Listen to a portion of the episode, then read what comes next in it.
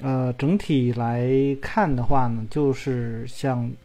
这个斯坦他这里面所说的这样，就整体的趋势向上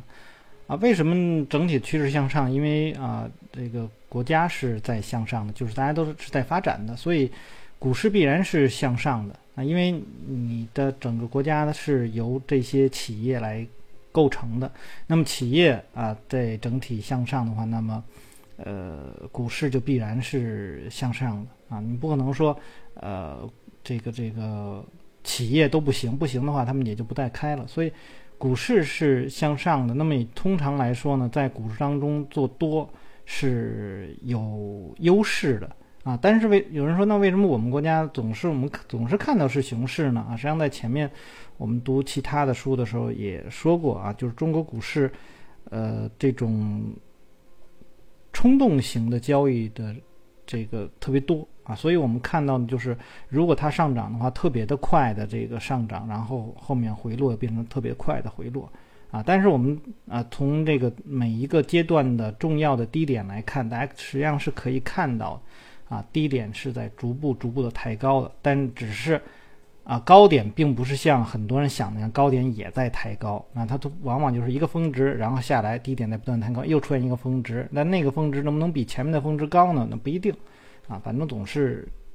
这个低点在抬高，就就大家知道这一点就可以。所以也有很多人呢是习惯于在呃市场的一个一种底部啊，就等待的时候，这个这个去抄底。那么就我们国家来说呢，你不管是呃，从股市上面来说啊，我们说的那个呃复苏期也好啊，还是这个过热期也好啊，还是这个衰退期也好啊，是吧？还是上升期也好，不管是哪哪一个，呃，尤其是像这个这个衰退期，衰退期的那个低点啊，在大多数情况都会比复苏期的那个这个起点的那个就前一个复苏期的那个那个起点呢，往往还是要高一些的。这个是是这样的一个情况。好，那我们来看这书上怎么说呢？对于个股来说呢，这个大多数投资者呢认为呢，在这种时候呢，应该这个离场或者清空某些股票啊。在这一段呢，他们满足于银行或者货币市场啊提供的这个微薄的回报，那就等待熊市的结束啊。这个又说了一个问题啊，就是当在熊市的时候，那么实际上银行存款、货币呀啊，包括呢这个。呃，黄金啊，那么他们的这个投资收益都可能会比在股市当中的这个收益要好啊。然后另外一个，刚才补充刚才所说的，呃，不要把刚才我所说的东西放到个股上啊，个股是不一定的，你要还要看那个呃个股具体的情况，比如这公司经营的怎么样啊。我我刚才说的都是整个大盘的情况啊。好，那个人投资者呢，不是唯一长时间按兵不动的人，他们的经纪人啊，不比他们强啊，反而更危险。在市股市下跌的时候，他们也得干活，得因为他们得挣佣金啊。前面也说过啊，实际上在国外，啊，很多在这个媒体上啊写文章的人，他们都会在下面写了，就是比如说收佣经纪人啊，他都会把这个呃告诉大家，而不像我们国家他。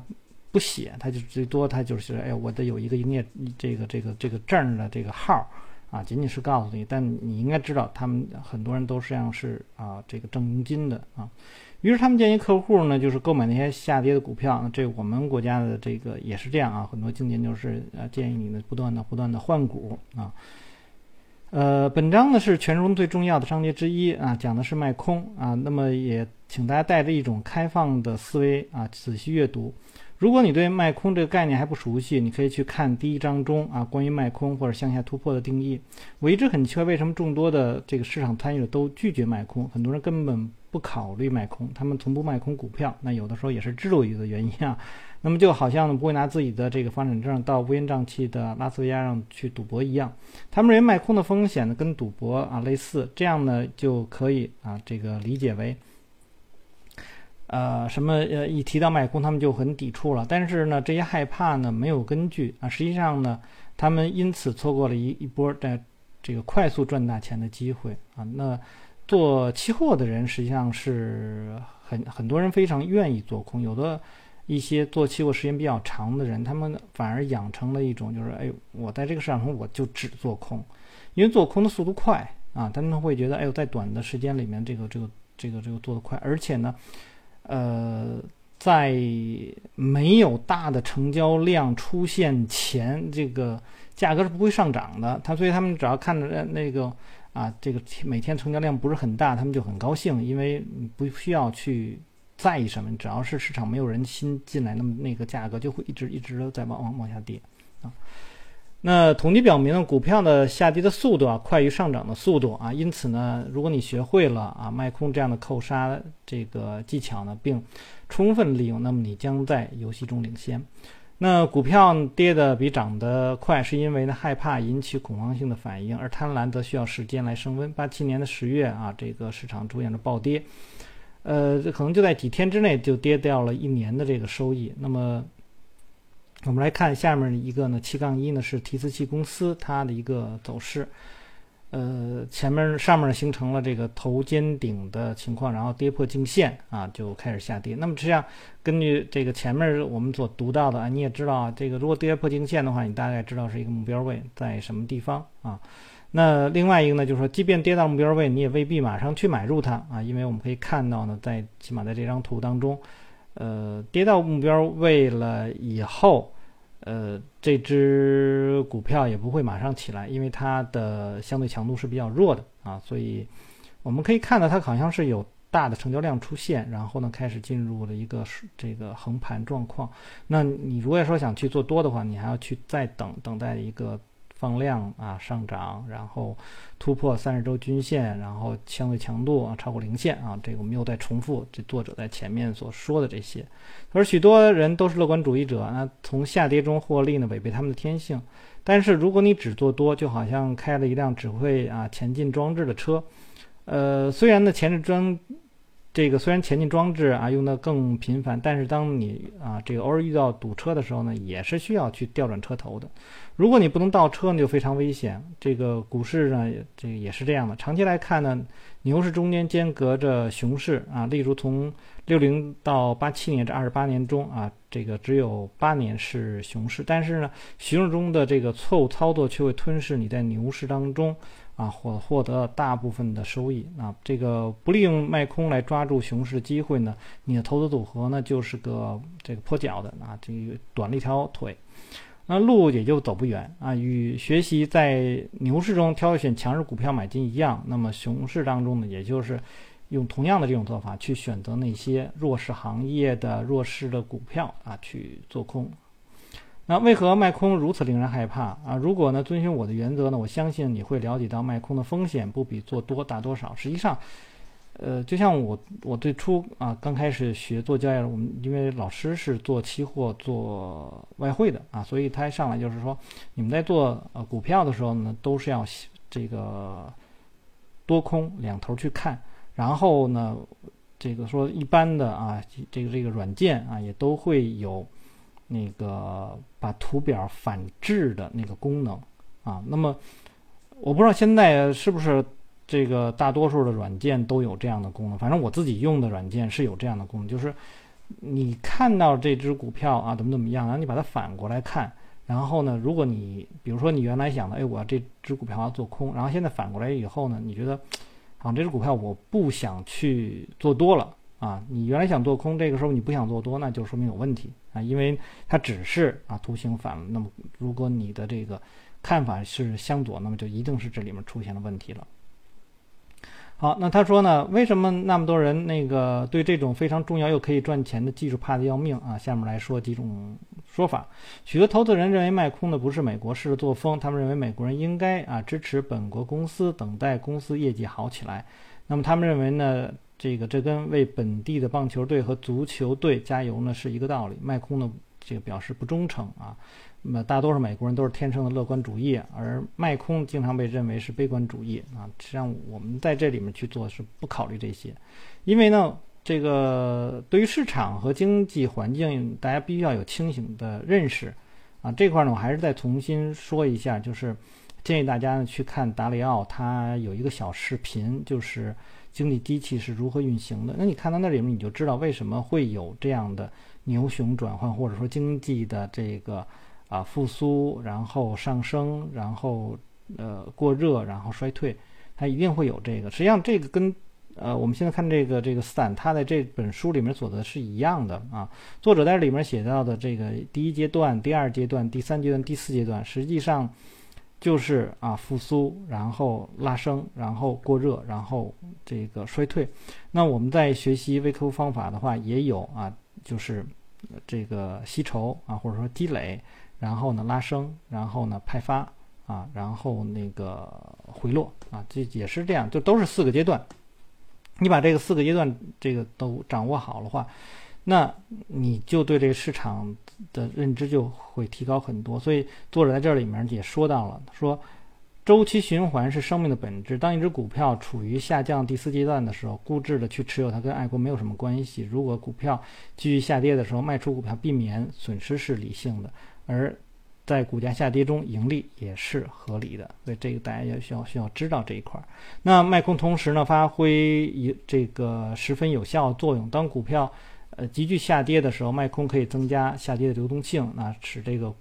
这个股票最终呢能够见底。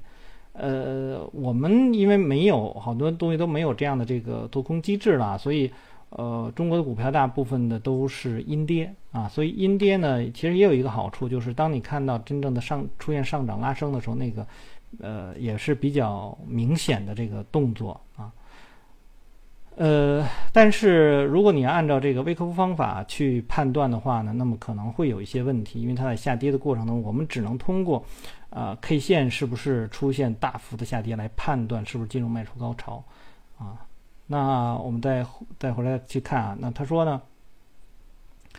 呃，当一个人卖空某只股票的时候，他必然在未来的某个时候呢，会把它买回来。那每一笔卖空都意味着未来对股票的需求。当股价下跌的时候，卖空的人买回股票，那么这一需求啊，实际呢减缓了股票的下跌。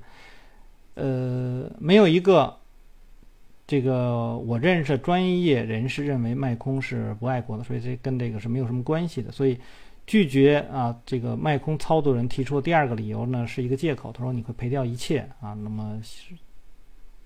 说这种观点是认为的，如果你在四十块钱买入一只股票，最坏的情况是这家公司破产，那么股票呃为零啊。但是如果你卖空，损失呢是没有下限的。如果这个没有下限呢，给人很大的无法估计的感觉啊。这也理论上呢，可能这个危险是大多数投资者呢是是觉得哎卖空是不行的，因为什么呢？很多人。知道啊，就是说，如果我在啊四十块钱买入这只股票，那么我最多承担的风险就是四十块钱，因为它最多跌到零，那这只股票就退市了，我就损失这么多。但如果说我用四十块钱去做空，结果呢它上涨了，上涨到一百、两百、三百、四百、五百、六百啊一千，那么我就要承担那么多的这个损失啊，这个是就是相当于你所有的资金都被赔进去了。所以很多人说。呃，你不要去轻易的去做空啊。那么这里面实际上，我觉得从文字上要有一个一个轻易啊，就是我们不在那个市场上涨过程当中去做这样的动作啊，因为呢，呃，上涨实际上是无限的。那还有一个呢，是在做交易的时候啊，实际上应该有一条，就是你一直要使用止损。所以四十块钱，我如果去做空的话。那么我用四十一块钱、四十二块钱、四十四块钱去做止损，实际也都是可以的。实际上和我做多啊，在四十块钱做多，然后三十六块钱止损呢，三十八块钱止损，实际上没有什么区别。所以这种保护性的止损是一定要有的啊，而不是说，呃，你在这个市场当中你做多也好，做空也好，我都可以任意的啊，不需要使用保护啊。这个前面也都提到了，即便说是股票，它未来还能够上涨。上涨你原来买入的位置，但是你可能错失了可能很长的时间，有的时候一年、两年、三年、四年、五年、六年、七年都可能出现，所以这个是你要去承担的一个风险啊。呃，我们再继续看下面啊，他们他说呢，呃，就是有一些人啊，可能反而在这个牛市中啊买入第四阶段的一些股票，然后就觉得越越跌越安全。那现实中呢，一只股票价格呢不可能永远上涨，所以呢卖空时呢也不会出现损失无限大的这个情况。呃，如果前面你已经对我的方法进行了充分的阅读和消化，那么现在你应该啊猜到我的方法啊保这个保护性这个止损买单这些措施呢确这个确保你不会遭受无限大的损失。那这刚才我们已经讲过了，就不多说了啊。他说一旦呢。呃，你学会了正确的看待市场呢，你就会明白，这只不过是简单的数字游游这个数字游戏。当一只股票啊，第二阶段股票在四十元啊向上突破的时候，买入它，并设定三十五块八毛七分五的止损，与第与在啊这个第四阶段四十块钱去卖空，然后你设定在四十四块一毛二分五的止损价呢是没有任何区别的啊，所以这个大家能够明白这一点就好了啊。但是还有一点啊，就像这个期货。实际上是在呃去年吧，然后那个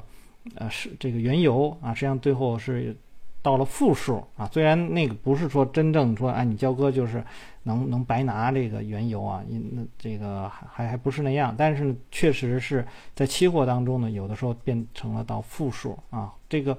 实际上也是告诫很多人啊，在去做多呃期货的时候啊，不是说。啊，你有一个成本价，成本价就不会破啊。虽然说现在原油比那个时候要要高出了很多了，啊，那但是呢，就是呃出现负数的时候也是正常的。那什么事情都会有啊，当然股票这种不可能是吧？但是呢，在你做其他的这个商品的时候，那它会出现这种情况啊。所以说你做多也未必说时刻都会是安全的。啊好，我们来看卖空时常见的误区。那在这告诉你正确的卖空方法呢，以达到收益最大化、风险最小化的目标之前呢，那我们列出几个啊一些常见的误区。第一呢是价值高估作为这个卖空的标准，这个前面我们已经说过了。就比如说有人用 PE 啊，然后认为啊这个太高了啊，那么实际上我们之前所读过的。像我那样的书里面也都提过啊，是这个市盈率高根本就不是回事儿啊，那是高了还会有更高。如果说后面它的业绩起来的话呢，很高的它又会变成很低啊。另外一个呢，这个股价涨得太多而卖空，那我们也知道呢，像这个欧奈尔也好，这个马克米瑞尼也好，都很多都是包括啊，像这个呃箱体理论啊，这达瓦斯都是有有一点创新高，我们去买入。是吧？这这个就不可能说，哎呀，涨了太多而卖空，这个也不要有这样的观点。呃，当然我见过啊，有很多人是，就是就是会做逆势的交易，那他们都是很短的啊。之前啊，我也我也说过啊，就是，嗯，之前我有一个群，我的那个群里头踢掉一个人，因为我们比如说大部分都是做做股票的啊，然后那个人呢是做期货的，然后做这个股指。啊，然后呢，实际上我也后来也问到他他们的老，他就是那个人的老师，然后呢，我就问他，我说你们你大致跟我讲讲你你们的那个操作的方式是什么啊？因为好多人也问过我，啊就是好像没有下文了。那后来我也问过他的老师，也这个他大概是这样，就是呃，他们基本上是做那个逆势单的啊，就他们的所有的交易都是逆势单的。那么他们做逆势单的时候，他会他会这样去做。就是他使用这个布林线，然后布林线呢之后呢，如果是呃在没有开口的情况下，他们不做。然后呢，一旦呢啊出现开口的话呢，他们就可以考虑，比如说呃这只股票啊，他们做的都是都是期货了，就是价格反正就是上涨，这个出到了这个布林带的那个高位，然后呢他们就开始开空，开空之后呢，那个顺下来走三根 K 线呢，然后呢它就。平仓了，然后如果说它亏损，那如果说这个超过它所交易的那根 K 线的高点，啊，那么它就止损了，然后它会反手再再去做多，啊，它它是它是这样的一种方式，就是它总是认为呢，就是它呃这个呃价格呢到达这个布林线，它会受到这个阻挡，啊，他会认为呢可能会延续着原来的那个呃布林带的那只。就是那种那种横盘的那种那种运动方式，然后它会，所以它一旦开口，他会认为呢，他们会马上就会缩回来，所以他会去做一个逆势。逆势制的话，啊，如果你对了，那就它往下走一点儿啊，那么它可能就他就这个获利了结了，所以他就挣那那一点钱。但如果说他后面让你的单子如果出现亏损的话，他会反手去增还是加倍的，然后呢去做那个顺势的那那张单子。所以他这个是有一定的道理的。所以我我就总是看到呢，就是哎，当我判断说哎这个股价是向上的话，那个人他总是啊这个平常他不说话嘛，就是一旦我说了，他就一定会跟着我，就说哎。我说这边做多，他马上就说，哎，这样地方做空。然后呢，过一会儿呢，他就就他等到他平他盈利的时候，他就不说了，啊，就就说他平仓的时候不说了，后面继续价格再走的时候，哎，他再怎么怎么样。所以后来我发现他是针对于我在说这个时候他去说，因为我是做那个突破的，所以突破之后他会有一个反向的这个运动啊，这个突破，然后呢，有一些交易者呢会在一些高位。可能获利了结啊，或者是什么的，他会有一个那样的一个动作，所以他们抓的就是那样的一个，所以我会看，哎，他老是跟我的这个这个方向相反啊，所以后来就觉得啊，他完全是捣乱来了啊，就给给踢出去了。好，这个又又再重新把后续的又说了一下。好，那么这就是股价涨得太多的时候呢，不要去做空啊，你因为趋势是一直要一直延续，所以你不要去猜这个猜顶。所以它呢在下面这个图里面七杠五的时候。啊，安杰利卡这个公司呢，又给了这样的一个例子啊。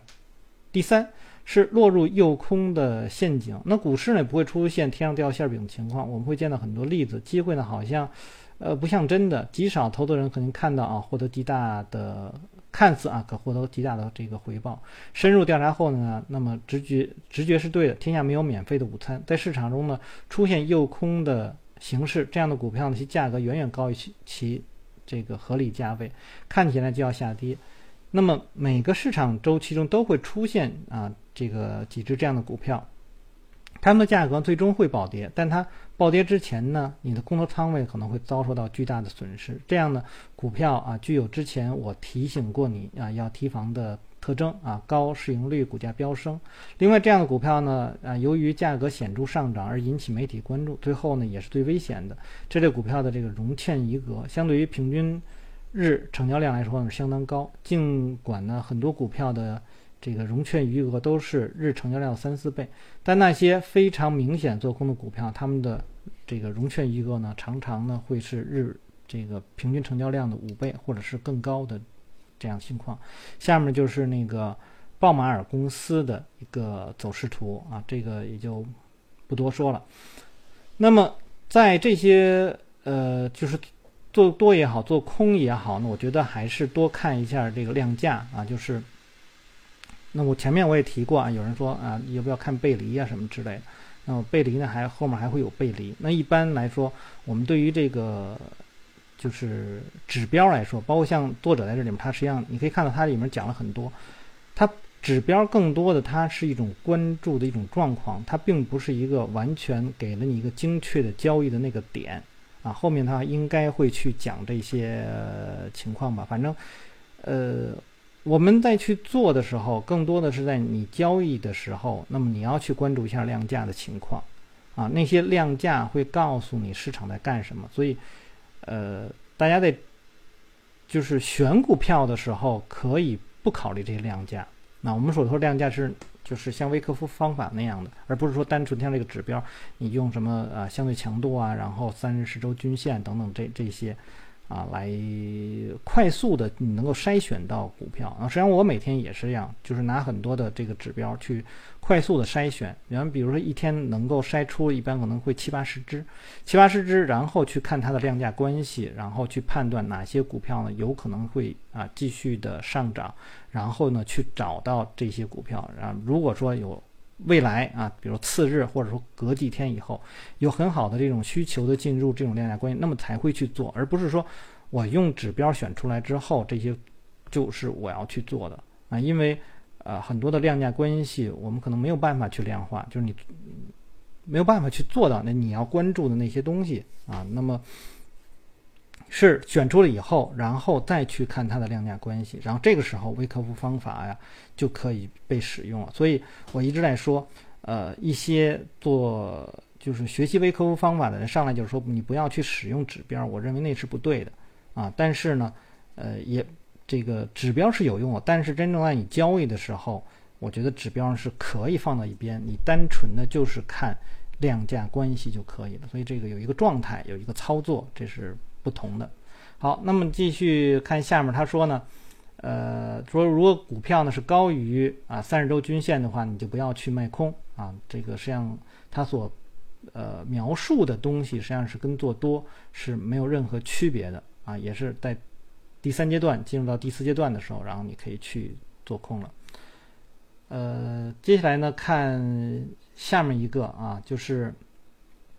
七杠七啊，就是家庭购物网啊，也是一个诱空的例子。那么它有一个快速的拉升，那这个快速拉升呢，实际上就是那个呃我们说的抛物型走势，就是都已经是拉直了。然后呢，而且你可以看到它是在最高的位置上的时候，它成交量是最大的啊。那你就要去想，哎，为什么这些人在底部不去做？那么而在高位的时候出现了那么多啊，这个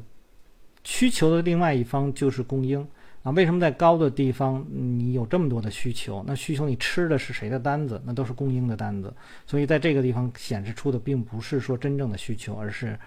啊，买入高潮，又或者说呢是供应出现的这个状况啊。呃，他说呢，在这只股票当中呢，说啊，因为呢它曾经。两度进行拆股，相当于每一股拆成六股。但是你只要仔细看一下这张图啊，会发现它是卖空者在折腾。这只股票以十八块钱的上市，然后在第一个交易日结束的时候，竞价呢是高达了四十七块七毛五，也就是说。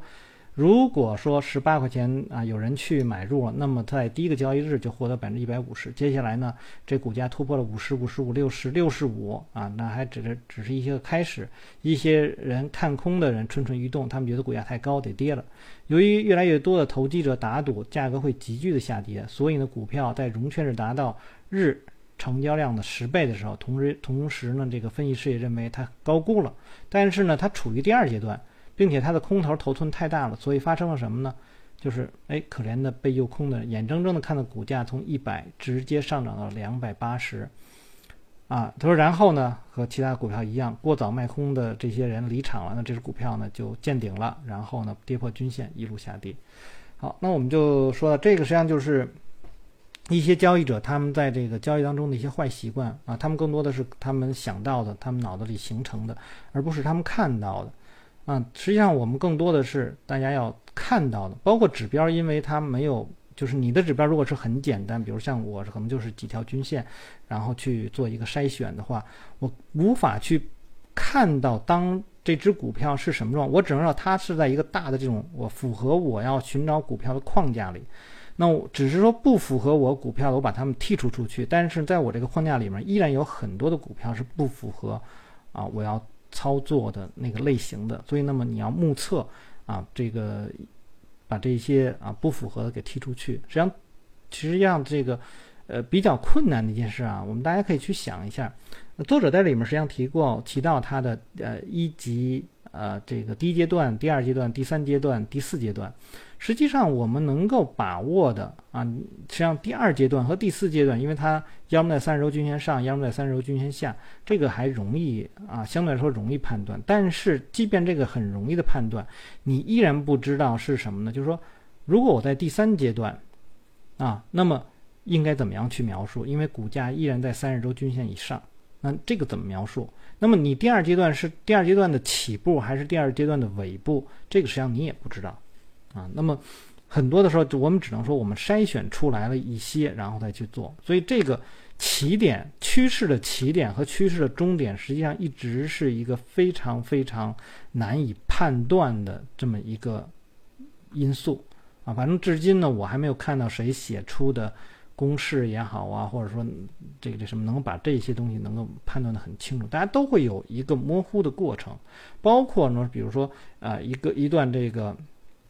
交易区间啊，如果我去看的话，我可能能够判断出，哎，什么时候会不会进到交易圈，但也不是说百分之百能够看到。那你如果是用公式去写的话，将变得更困难。就是你什么时候能够判断出趋势进到交易区间里面，什么时候从交易区间然后又跑出那个这个这个。跑跑到那个那个趋势当中了，这实际上都是非常困难，所以才会有我们需要止损啊，所以我们才会有一些什么需要保护啊，等等等等这一系列的这个工作，这都是为这些来准备。所以你就知道，听起来作者在里面他给我们的那些条件很简单，但是并不容易，并不容易能够做到啊，这个就是一些难点。好，我们就今天先读到这儿。大家如果喜欢我读书的话呢，希望订阅、分享、按赞以及关注啊。牧羊交易有什么要聊的，可以在下面留言。我们下次再见。